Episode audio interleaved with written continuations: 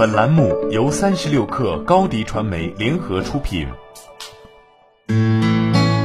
本来自三十六氪神医局。有些人看起来很聪明，但在生活中处理问题时，往往表现得很差。在足够长的时间尺度上，经验和努力工作的重要性往往胜过智力。而且，经验和努力工作可以教会你智慧。你会发现。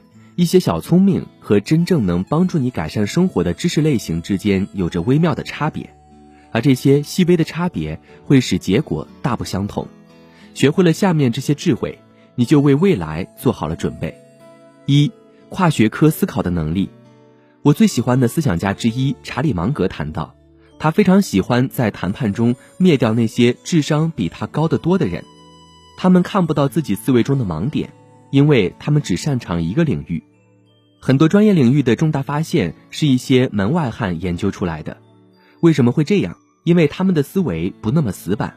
一旦你成为某一领域的专家了，改变自己的想法就会变得困难。因为如果你改变了自己的想法，也可能因此毁掉了自己的专业度。二，处理确认偏误的能力。确认偏误是一种思维倾向。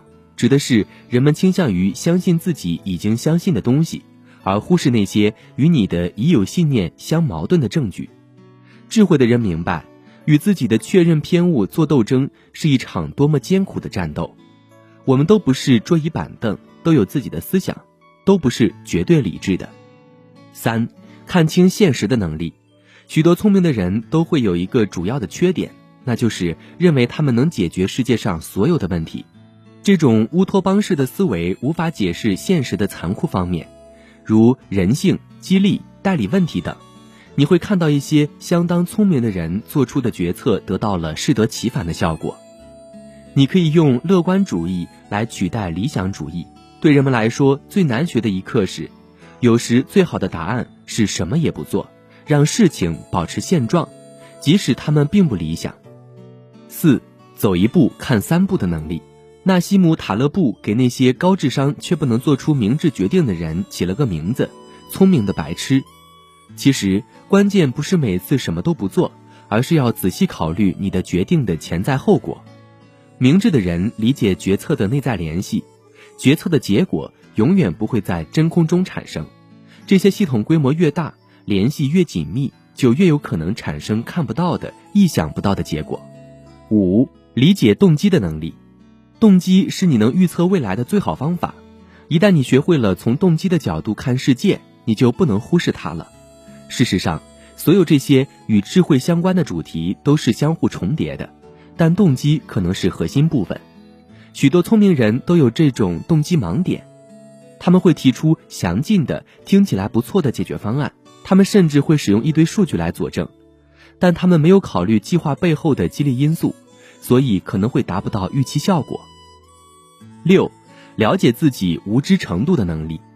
聪明人认为自己无所不知，而智慧的人知道他们不知道的东西有多少。聪明的人总是对答案有把握。如果某人对每一个复杂的宏观问题都有答案或解决方案，那他们就不是智慧的，因为他们无法抵制对某事发表意见的冲动。智慧的人会说：“我不知道。”并承认哪些领域的理解超出了他们的能力范围。智慧的人永远不会说自己智慧。你可以对自己的才智自信，但你也要记住，你可能并没有你想象的那么成功。我也一样，对于我不完全理解的事情，我总是想滔滔不绝地说个不停。七，得到你想要的东西的能力。如果你不能从生活中得到你想要的，那你还算聪明吗？如果你找不到幸福生活的意义和目标，你的聪明还有什么用？智慧来自于这样一个过程：为了得到你想要的东西，不断碰壁，一次又一次的失败，直到你最终得到它。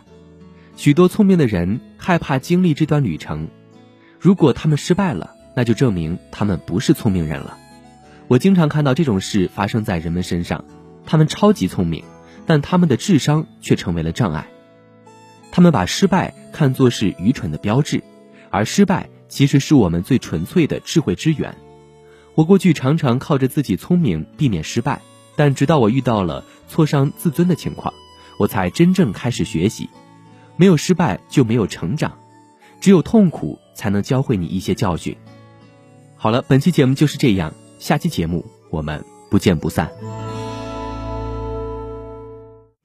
高迪传媒为广大企业提供新媒体短视频代运营服务，商务合作请关注微信公众号“高迪传媒”。